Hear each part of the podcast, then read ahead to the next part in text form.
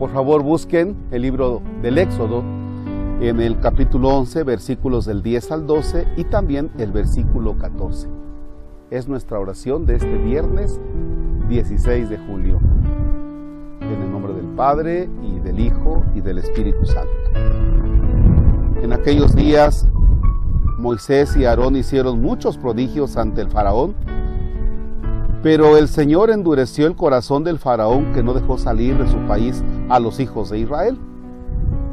El Señor les dijo a Moisés y Aarón en tierra de Egipto, este mes será para ustedes el primero de todos los meses y el principal del año. Díganle a toda la comunidad de Israel, el día 10 de este mes tomará cada uno un cordero por familia, uno por casa.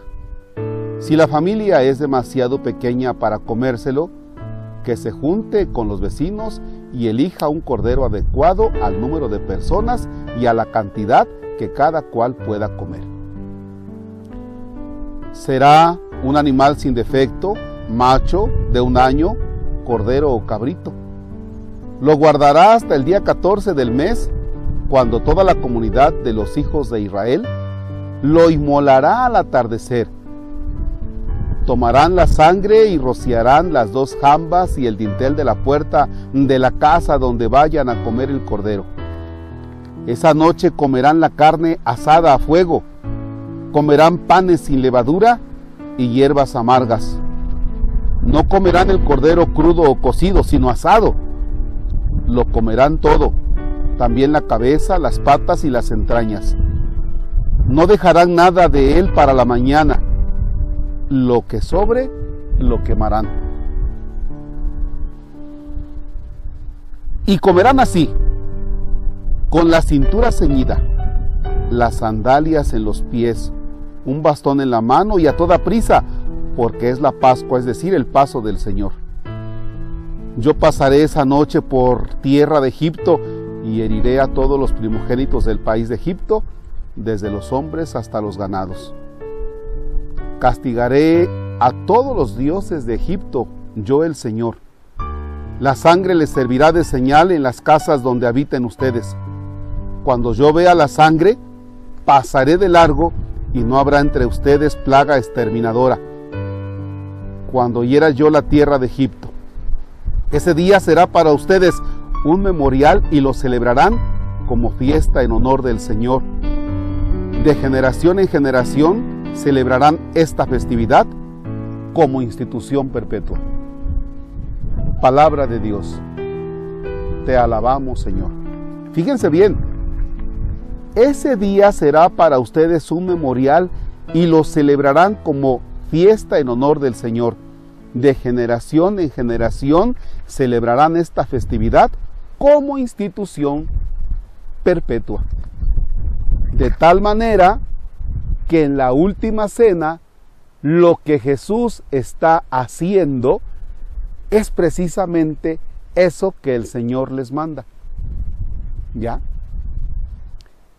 Jesús se reúne a comer, a recordar el acontecimiento de la Pascua del Señor.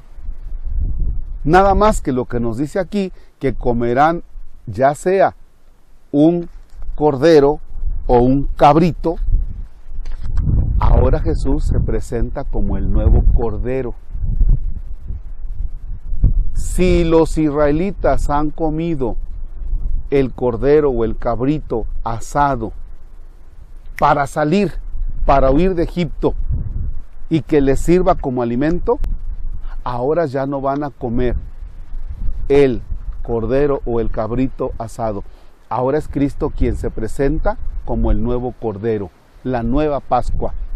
Y nos dice, esto es mi cuerpo.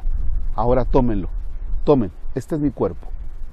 Y la sangre derramada dice, esta es mi sangre, sangre de la alianza nueva. ¿Ya? ¿Por qué digo esto? Los niños que van a hacer la primera comunión deben tener esto muy en cuenta. Deben tener esto muy en cuenta. ¿Por qué? Porque en este acontecimiento vamos a encontrar sentido nosotros a la Eucaristía. Si tú tienes en cuenta este acontecimiento, vas a tener en cuenta el acontecimiento que estaba celebrando Jesús y cada vez que nosotros celebramos la Eucaristía, estamos celebrando la cena de la Pascua, pero ya no la Pascua judía, sino la Pascua cristiana. Así es que entonces a darle nuevamente a este texto hasta que le encontremos. Padre nuestro que estás en el cielo, santificado sea tu nombre. Venga a nosotros tu reino. Hágase tu voluntad en la tierra como en el cielo. Danos hoy nuestro pan de cada día, perdona nuestras ofensas, como también nosotros perdonamos a los que nos ofenden. No nos dejes caer en tentación y líbranos del mal. El Señor esté con ustedes.